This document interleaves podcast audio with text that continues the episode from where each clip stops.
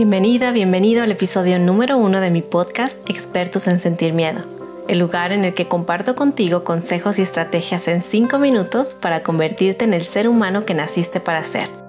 Haz que las cosas que te causan dolor se conviertan en tus mejores aliados y maestros de vida. ¿Estás listo?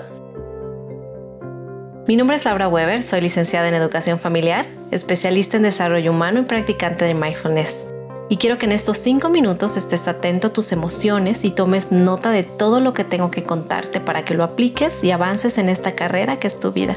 Comenzamos. En este episodio vas a recordar o aprender qué es el miedo, cómo te beneficia o te afecta y cuál es la forma de manejarlo para que no te impida vivir la vida que quieres. Cuando las personas me escriben para contarme un problema y pedirme un consejo, me doy cuenta que la mayoría de esos problemas surgen de un miedo paralizador que no los deja actuar a pesar de que en el fondo saben lo que deben de hacer. Seguramente escuchas la palabra miedo y de inmediato lo clasificas como algo negativo e indeseable, algo que es malo sentir, pero déjame decirte que el miedo es una emoción básica en nuestro esquema principal de emociones como seres humanos, y su razón de existir es nuestra propia supervivencia. Y yo te afirmo que cuando lo enfrentas, el miedo puede ser el mejor maestro de tu vida. Existen dos tipos de miedo. El miedo como reacción inmediata a algo que está sucediendo en el ambiente y el miedo psicológico que es causado por los pensamientos de cosas que ocurrieron en el pasado o que pudieran ocurrir en el futuro. Y es justo de este último tipo de miedo al que me refiero con el título de este programa.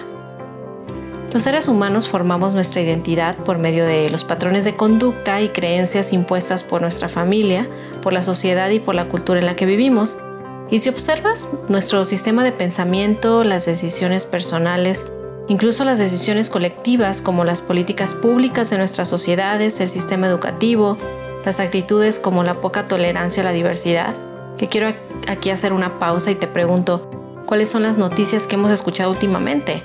Feminicidios, asesinatos por causa de la diferencia racial, y muchas otras cosas que pasan todos los días. Eh, discriminación por ser mujer, por ser hombre, por ser gay, por no tener dinero, por tener dinero.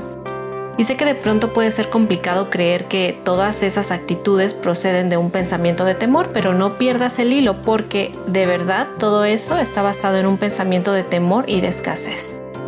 El miedo de perder algo o de no ganarlo. Poder, riqueza, reconocimiento, etc. Pueden ser mil cosas. Y hay autores que dicen que todo pensamiento y acción humano se basan o bien en el amor o bien en el temor, que no existe ninguna otra motivación humana y que todas las demás ideas derivan de estas dos. Entonces, ¿cómo saber si tu motivo es el miedo o el amor? Bueno, esta es quizá una idea muy filosófica del miedo y del amor, pero te invito a escuchar estas palabras, reflexionar en tus decisiones y identificar qué hay detrás de tu motivo para hacer o dejar de hacer las cosas. El temor es la energía que contrae, cierra, capta, huye, oculta, acumula y daña.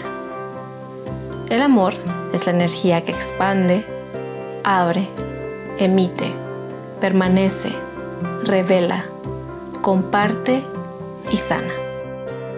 El temor se aferra a todo lo que tienes. El amor lo regala. El temor prohíbe, el amor quiere. El temor agarra. El amor deja ir. El temor duele. El amor alivia. El temor ataca. El amor repara. Medita, ¿cuántas cosas has perdido por miedo?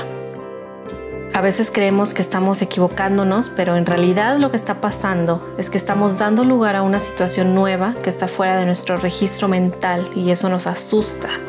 Pero cuando actúas, las viejas creencias se reemplazan por nuevas experiencias de vida y por lo tanto en resultados diferentes. La clave, haz grandes cosas mientras todavía son pequeñas. Enfrenta tu miedo por rebanadas. Ningún experto te va a dar la solución a tus problemas. Tienes que actuar.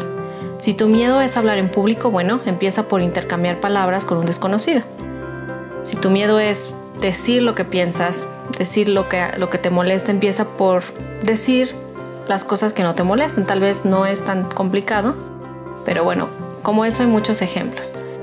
Como conclusión, deseo que esto que escuchaste hoy te anime a dar el paso que necesitas para poder sentirte más feliz. Sal de la comodidad si eso es lo que sientes que debes de hacer. Renuncia a tu historia personal. Las mejores cosas llegan cuando el miedo se va. Gracias por acompañarme. Si te ha gustado el capítulo de hoy, dale me gusta, comparte y comenta. Así estas píldoras de inspiración podrán llegar y ayudar a más personas. Te espero en el próximo episodio y hasta entonces.